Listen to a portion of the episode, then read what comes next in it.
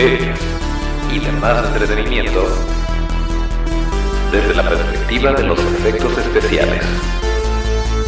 Toro FX Studio, el podcast.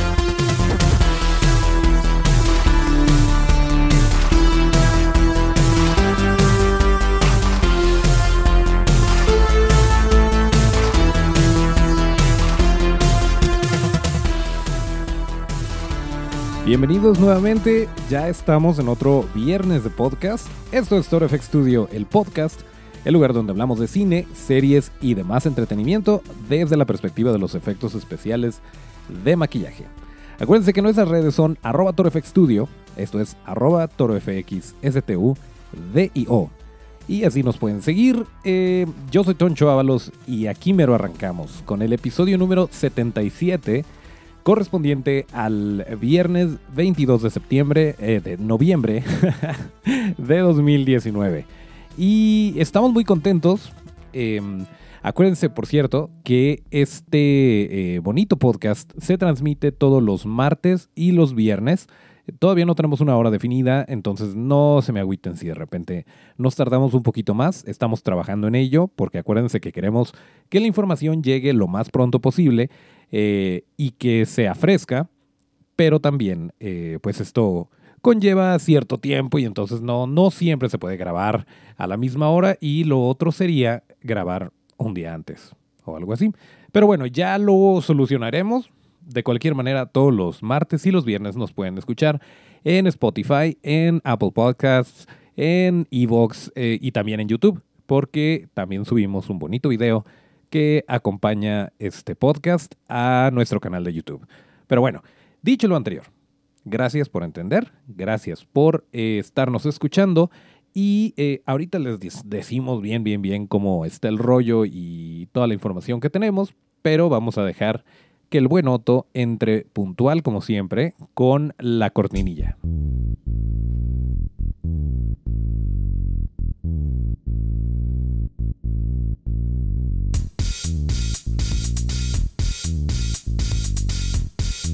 Ok, sobre el episodio anterior, no, no, hubo, no tuvieron un déjà vu.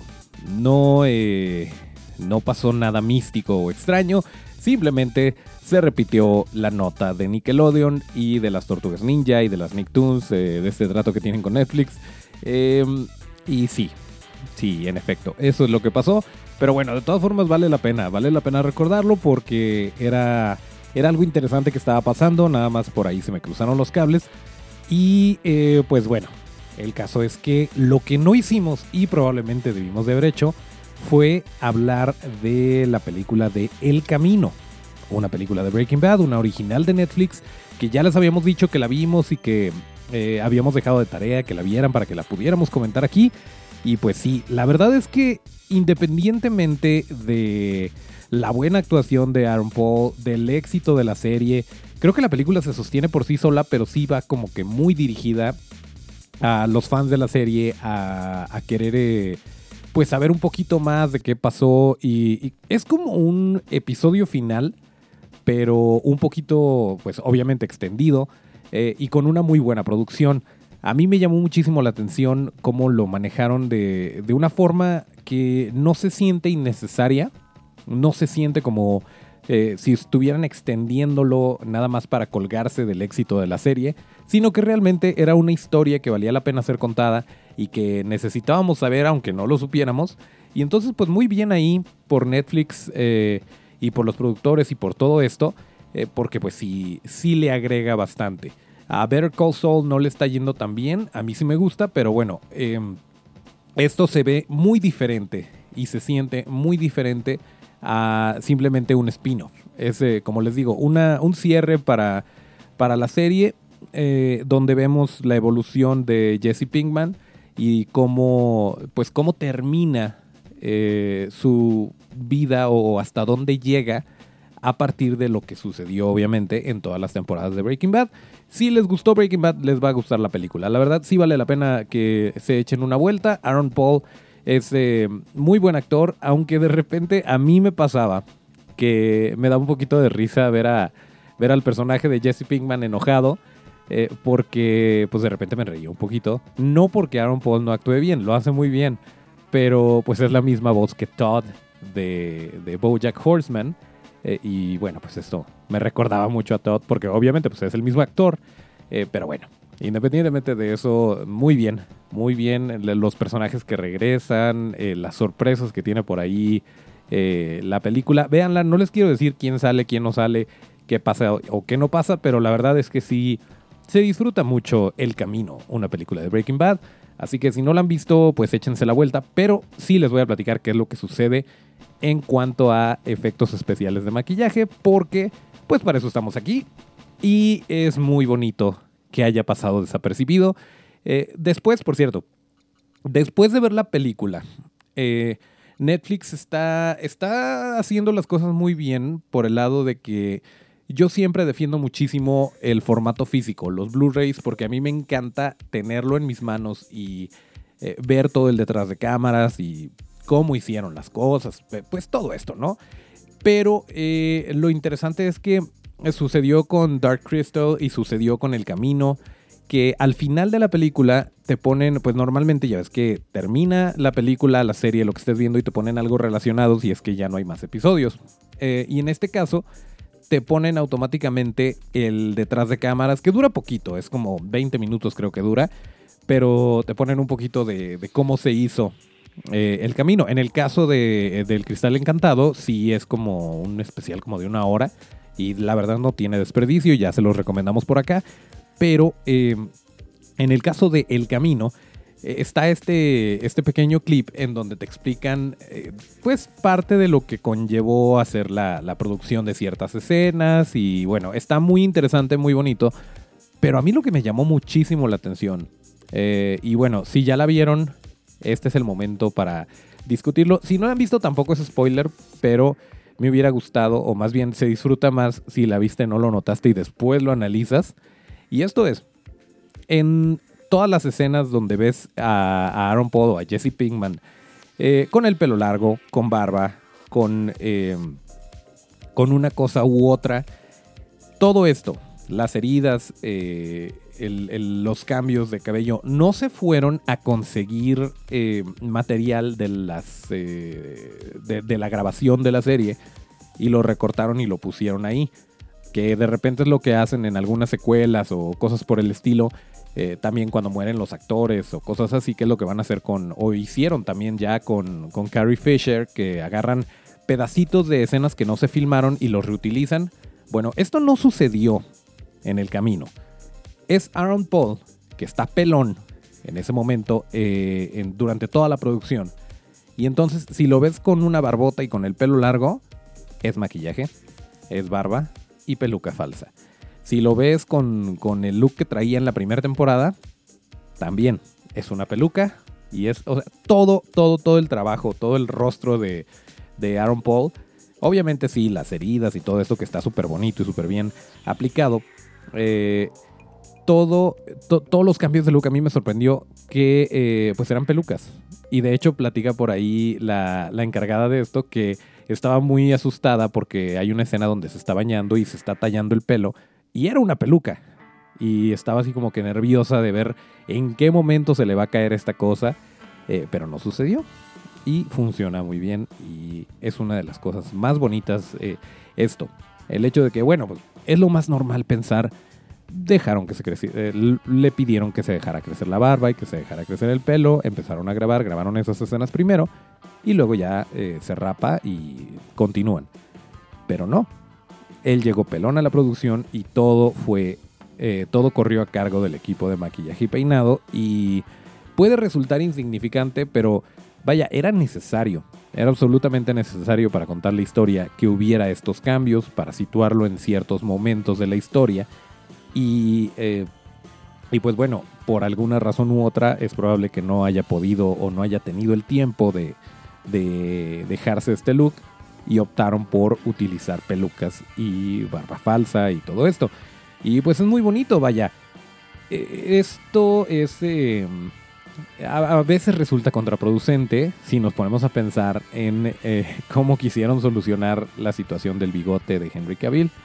Eh, si no lo recuerdan, él estaba filmando, después de, de haber hecho eh, La Liga de la Justicia, fue, él estaba grabando otra película en donde su contrato lo obligaba a tener bigote, porque su personaje tenía bigote. Entonces no lo podía, no se lo podía rasurar y lo llamaron para hacer, eh, para grabar ciertas tomas adicionales para darle este cambio y bueno, por eso mucha gente quiere el Snyder Cut porque estuvo lleno de problemas esa producción.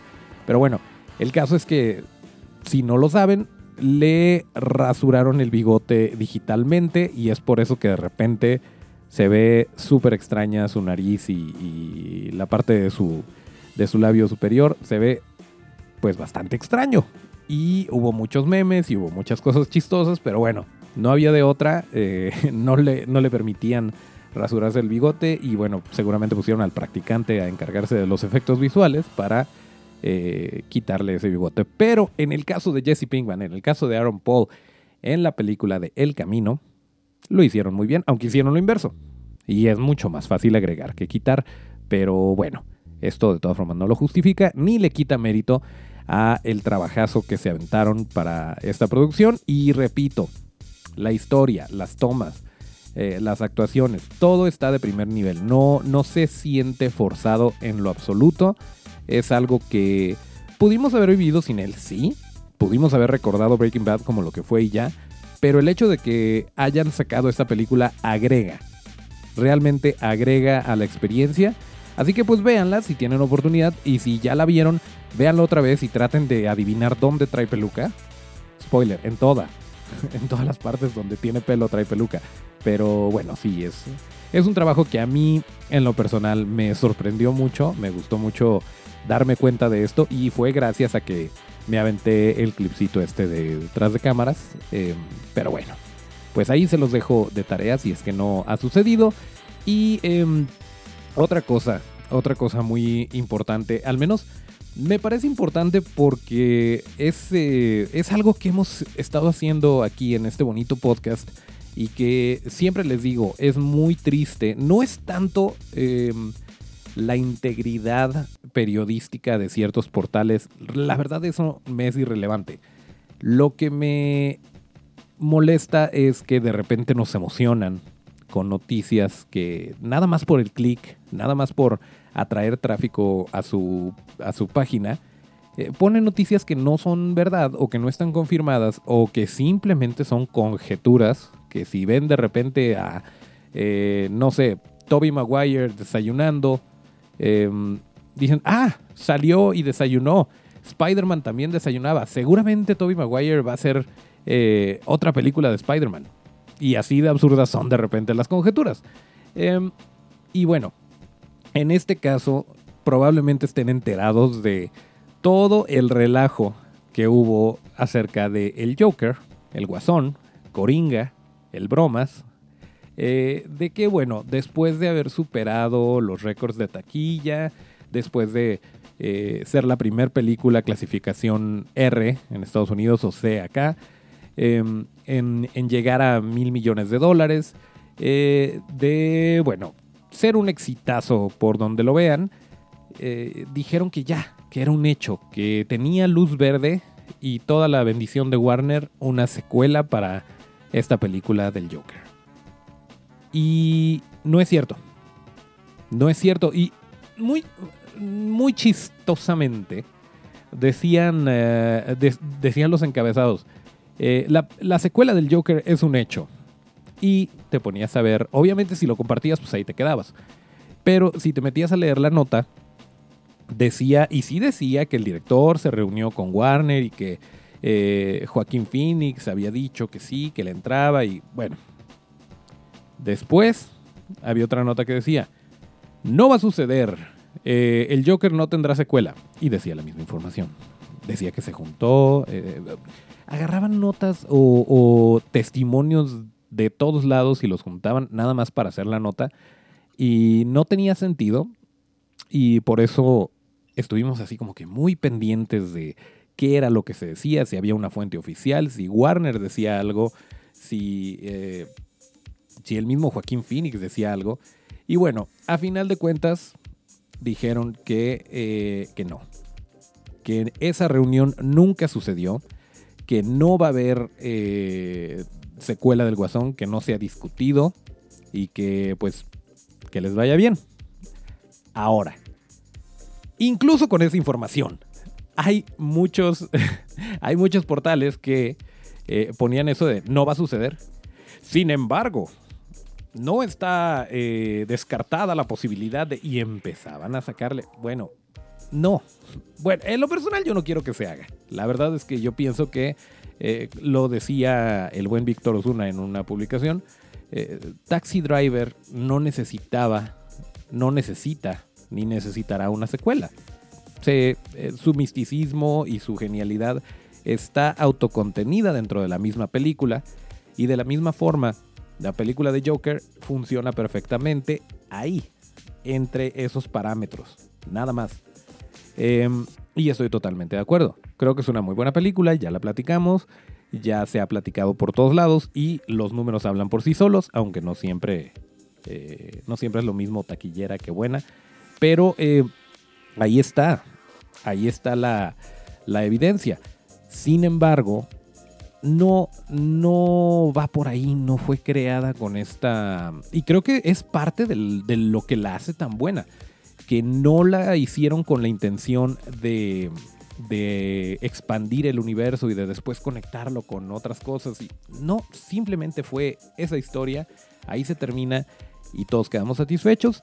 Y, y bueno, sí, sí es cierto que cuando hay mucho dinero de por medio, las compañías dicen pues lo hacemos pero aquí la ventaja es que mientras eh, Joaquín Phoenix diga que no, mientras Todd Phillips diga que no, no se va a hacer. Y pueden hacer otra película del Joker, pero ya no va a ser lo mismo y ya no van a poder colgarse del éxito o de la fama de esa película. Y eso está muy bien. Entonces, yo este, pienso que nos tranquilicemos un poco, eh, que no nos dejemos llevar por estas noticias y que ojalá, ojalá de veras que no, no caigan eh, ante el cochino dinero eh, Todd Phillips y, Joaquín Phoenix. Em, y bueno, pues ese era, ese era prácticamente el punto. También había rumores de que, de que se iban a hacer películas de, del pingüino o de eh, el acertijo, de algún otro villano. Esto tampoco se platicó, pero no estaría mal. Lo que está funcionando, y creo que les podría funcionar muy bien a DC, es esto, lo que en algún momento intentó hacer Star Wars y que después echaron para atrás con, con el fracaso de taquillero de Solo, que a mí se me gustó por alguna razón. Em, que bueno, querían tener una película independiente de, trilogías, de la saga, de etcétera, eh, de personajes individuales y eh, irla sacando cada año de diferentes directores y con un poquito más de rienda suelta pero al ver cómo le fue a Solo dijeron, no, ¿saben qué? Mejor no. Y bueno, por un momento estuvimos muy tristes porque no íbamos a tener la película de Obi-Wan. Eh, pero resulta que sí vamos a tener a Obi-Wan McGregor, que va a estar en Disney Plus en una serie original. Y eso, pues ya, nos, al menos a los Warsis nos tranquilizó mucho. Y creo que es incluso mejor. Em, pero bueno, esto sí le podría funcionar a DC. Pero quién sabe, quién sabe qué es lo que vayan a hacer. Nada más para que estén al tanto que lo de, lo de la segunda parte de Joker no va a suceder. Y podemos respirar por un momento. Y hablando de respirar, déjenme tomarle un poquito a mi café y continuamos con un par de notitas que tenemos todavía para el día de hoy. Así que el buen Otto los acompaña con la música de fondo.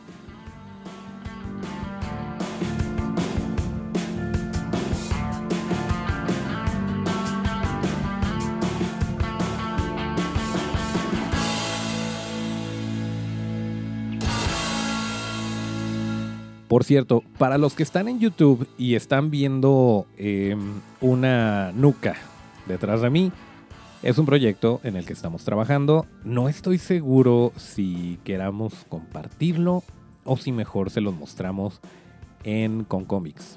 Ya falta muy poquito. 14 y 15 de diciembre, por si no se acordaban, en la ciudad de Guadalajara, en Expo Guadalajara. Vamos a estar ahí eh, y también vamos a, eh, bueno, vamos a hacer lo que siempre hacemos, que es eh, platicar con la gente, tener un demo, estar mostrando por ahí algo de nuestro trabajo. Y eh, pues vamos a llevar un par de sorpresitas, pero eh, la queremos llevar un poquito tranquila para que se vayan enterando, para que vayan y lo vean y todo. Pero em, bueno, vamos, vamos viendo si los mostramos esto, que es parte de lo que vamos a llevar a Con Comics. Vamos viendo si lo mostramos o no, pero por lo pronto, miren, ahí está como, como teaser esa nuca con algo de plastilina alrededor eh, y que le está haciendo compañía también al buen Otto. Si no saben de qué estoy hablando, métanse al YouTube y van a ver qué onda. Es que está padre, está padre de repente que nos escuchen en, las plataformas de podcast y que también vayan a YouTube. Por cierto, por cierto, eh, en ese momento que nos están escuchando, que por cierto, muchas gracias. Eh, acuérdense de compartirlo, de decirle a la gente que, esto existe, a tu amigo friki que le gusta el cine, que le gustan los monstruos, dile, oye, deberías de escuchar esto. Ah, pues es que no me gusta escuchar podcast porque X, Y, Z. Ah, pero también los puedes ver en YouTube. Y entonces le compartes el link de YouTube y tu amigo friki va a ser muy feliz y te lo va a agradecer. Y si tú eres el amigo friki, seguro tienes gente como tú, porque somos muchos. Nada más que no nos conocemos y la, idea es que nos conozcamos y que compartamos este gusto por eh, el cine y los efectos especiales y todo este rollo. Entonces, esa es la tarea también. Háganos favor de darle like en donde se le pueda dar like, de comentar en donde se pueda comentar y de compartir en donde se pueda compartir. Eh, se los vamos a agradecer mucho para que crezca esta familia. Eh, es lo único que pedimos, que seamos más, que nos conozcamos y a propósito de conocer a nuestros eh, a nuestra familia FXera, a nuestros amigos que les gusta la ciencia ficción y todo esto, pues el día de hoy, por fin, eh, vamos a estar en Ciudad Creativa Digital. A partir de las 5 de la tarde vamos a estar con los amigos de Cara Oculta dando esta pequeña charla. Y eh, pues sí, sí emociona bastante el conocer nueva gente, el pues platicar de la experiencia, y siempre, siempre es muy bonito, ya les había dicho en el episodio anterior que em, las preguntas son lo mejor porque de ahí sale otro, otro hilo de conversación que a lo mejor no se había planeado y pues se nutre muchísimo todo esto. Pero también, eh, pues la tirada es que si hay alguien que o está empezando o ya lleva rato o lo que sea y no conocía que se estaba haciendo eh, esto aquí tal cual en, en Guadalajara y que eh, pues aquí estamos, que si alguien está empezando y quiere aprender y le está batallando en conseguir un material o en cómo hacer X, Y, Z, pues que aquí estamos también. Y que con toda confianza se pueden acercar a nuestras redes y preguntarnos y miren, no lo sabemos todos, definitivamente no, pero les podemos decir cómo le hacemos nosotros y qué nos ha funcionado a nosotros. Y pues esa es la tirada y es eh, pues parte de la filosofía de Torfx Studio. Entonces, eh, pues bueno, si están escuchando esto después de las 5, ya está sucediendo, ya se lo perdieron. Pero pues ya les platicaremos el martes cómo nos fue. Igual chequen las redes porque seguramente va a haber dos, tres cosillas que estemos subiendo por ahí para, em, pues para que estén al tanto de si no pudieron venir o si no están en Guadalajara, que estén al tanto de cómo nos fue y de qué tanto sucedió por allá. Pero bueno, estamos emocionados y por eso estamos grabando el episodio 77 eh, tempranito para que ya esté listo el podcast y ya nos podamos ir a, esta plática sin pendientes y sin ningún problema. Y, em, ¿qué más? Tenemos por ahí, eh, ya les había platicado de algo que me entristece muchísimo, que son realmente dos cosas. Una es que Swamp Thing, o la cosa del pantano, que tenía todo para romperla con todo, que ya les habíamos dicho que Derek Mears, el actor que está dentro del traje de, eh, esta cosa, de esta criatura, em, dijo que era el Ferrari de los trajes, que era súper cómodo y que él feliz con, eh, con cómo se movía y, los prostéticos, cómo traducían sus gestos y su interpretación y que pues, le facilitaban muchísimo la chamba como actor. Em, y bueno, tristemente, tristemente la serie eh, fue cancelada.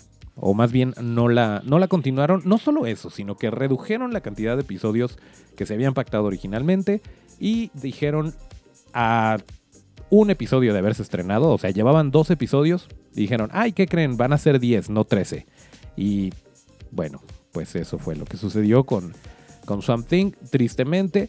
Eh, y otra cosa es que estaba en la plataforma de DC Universe, que todavía no llega a México y América Latina, y que estábamos esperando que así como le hicieron con Titans, la pasaran a Netflix, y eso tampoco sucedió. Que por cierto, eh, Titans, la temporada 2, ahí sigue, ahí seguimos esperando, ahí cuando quieras DC. Nosotros, mira, nosotros ansiosos por aventarte eh, billetes, bueno, no literalmente, pero, pero me imagino que de alguna manera ganan cuando lo están viendo en Netflix en México y América Latina. Eh, y nada más no se ponen las pilas. No han aventado la serie para Netflix, entonces eh, la segunda temporada de Titans ni lo hicieron con Swamp Thing, ni lo hicieron con... Eh, ay, se me fue el rollo. Doom Patrol, tampoco lo hicieron con esa. Entonces, bueno, no sé qué están esperando, pero, pero hay una buena noticia. Hay una luz al final del túnel. Y esto es que en diciembre, en diciembre, o sea, el próximo mes, va a salir el eh, formato digital de toda la temporada y la única temporada de Swamp Thing. Y la vamos a poder descargar legalmente. y también en febrero sale el Blu-ray. Adivinen cuál vamos a comprar. Exactamente, el Blu-ray. ¿Por qué? Porque va a venir mucho material adicional seguramente porque eh, va a estar plagado de todas estas cosas interesantes acerca de... Eh, pues está bastante cargada. Miren, una cosa es una serie como Breaking Bad o como eh, en este caso la película de El Camino, que tiene un trabajo impresionante de efectos especiales de maquillaje, pero que hasta cierto punto pues sí es muy sutil y no es como que el protagonista de la película, lo cual está muy bien. Pero en el caso de Swamp Thing, estamos hablando de una criatura que eh, se mimetizó y se mezcló y con, los elementos de, un pantano. Y es un monstruo con plantitas y musgo y no hay manera de que no eh, requiera de este tipo de trabajo. Que podría ser digital, sí, pero no lo es. No es digital, es completamente el traje, maquillaje, prostéticos y obviamente el material adicional tiene que centrarse mucho en eso sí nos interesa ver las locaciones y ver eh, al equipo ahí eh, acomodando las tomas y que platiquen de cómo fue la producción, pero teniendo todo esto, teniendo el Ferrari de los trajes de criatura, obviamente va a tener mucho material y no podemos esperar que llegue febrero para poderlo comprar. Eh, obviamente esto va a ser, va a venderse principalmente en Estados Unidos, pero se puede mandar para acá, no hay ningún problema no, eh, vaya, no es, eh, no es un producto que no se pueda importar. Entonces, en su tienda eh, en línea de confianza, Amazon, van, la buscan en febrero, la compran y después la platicamos por aquí. Y si ustedes no lo hacen, no se preocupen, lo vamos a hacer nosotros y por aquí la estaremos platicando, probablemente en marzo, depende de cuándo se libere y cuándo nos llegue y nos podamos aventar todos los capítulos habidos y por haber. Pero bueno, ya, seguiremos informando acerca de Swamp Thing. Yo no quito el dedo del renglón, espero que en algún momento llegue a Netflix y bueno, pues eh, me parece un muy buen momento para que Netflix continúe haciendo tratos y continúe expandiéndose por todo esto que viene. Pero bueno, pues eh, ya saben que aquí, en cuanto tenemos la información y la corroboramos, se las hacemos llegar. Em, por otro lado, hay una, eh, hay una nota que, vaya, no sé qué tan rumor y qué tan nota sea, pero es emocionante, tiene sentido y parece que sí se va a realizar. Y se trata de una serie de Sin City. ¿Se acuerdan? Ya les habíamos recomendado hace algunos episodios la película de Sin City de Frank Miller y Robert Rodríguez, que es quien eh, quien dirigió realmente la película. Frank Miller es quien escribió y, dibujó la novela gráfica. Em, y, que tuvo una secuela. Y bueno, independientemente de estas dos películas, que son basadas en ciertas historias dentro de los eh, libros de Frank Miller, eh, se está planeando una serie dentro de ese universo, pero no necesariamente ligado a las historias originales. Y esto está muy bien. ¿Por qué? Porque el, universo, las historias, em, tienen una estética bastante particular y muy bonita, muy noir, pero, pero, eh, pues no sé, tiene un sabor diferente. Creo que es la, la obra más eh, impresionante de Frank Miller, que ha tenido eh, fracasos y aciertos.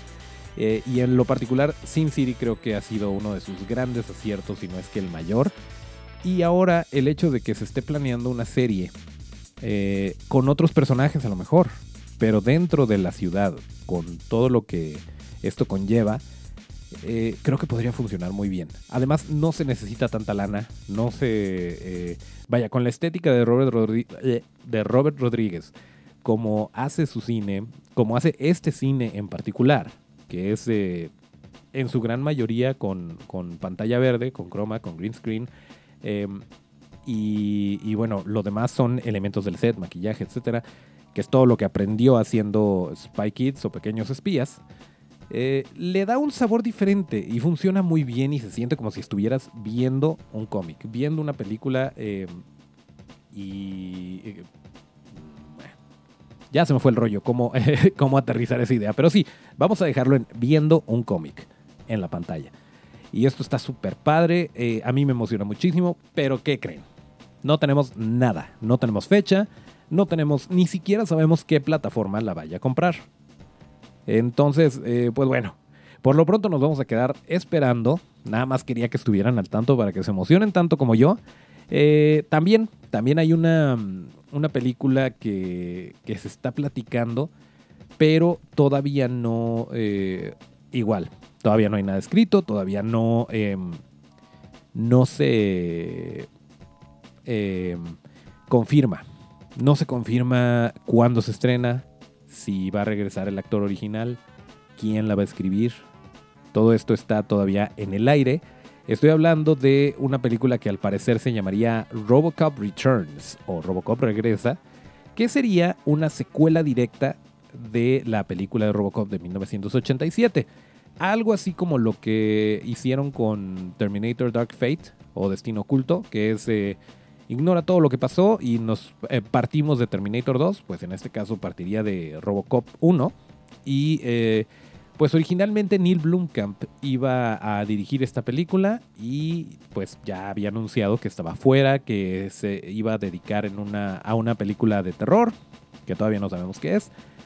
Y hasta ahorita la última persona que está ligada con este proyecto es Abe Forsyth, que bueno, sería el director hasta el momento, a menos que eh, los altos mandos decidan otra cosa. Y no sabemos nada.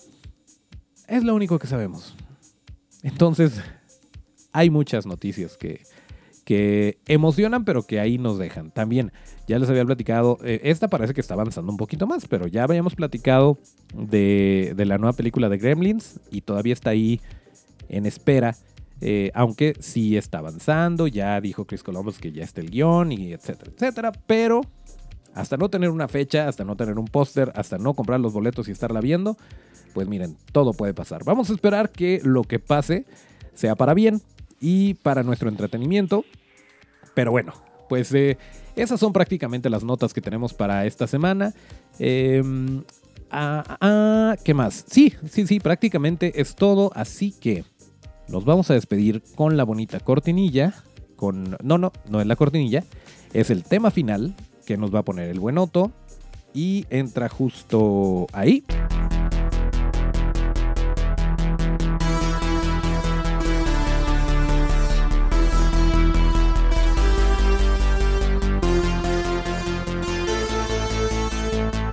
Muy bien, pues sí, así terminamos el episodio número 77 de Toro FX Studio, el podcast correspondiente al viernes 22 de noviembre de 2019. Acuérdense que para seguir la conversación hay que seguirnos en todas nuestras redes, en donde estamos como arroba Studio, arroba. Yo soy Toncho Ábalos y mis redes son arroba Toncho Ábalos con T. Gracias al buen Otto en los controles. Nos vemos al ratito en Ciudad Creativa Digital y el próximo martes de podcast y hasta el próximo llamado.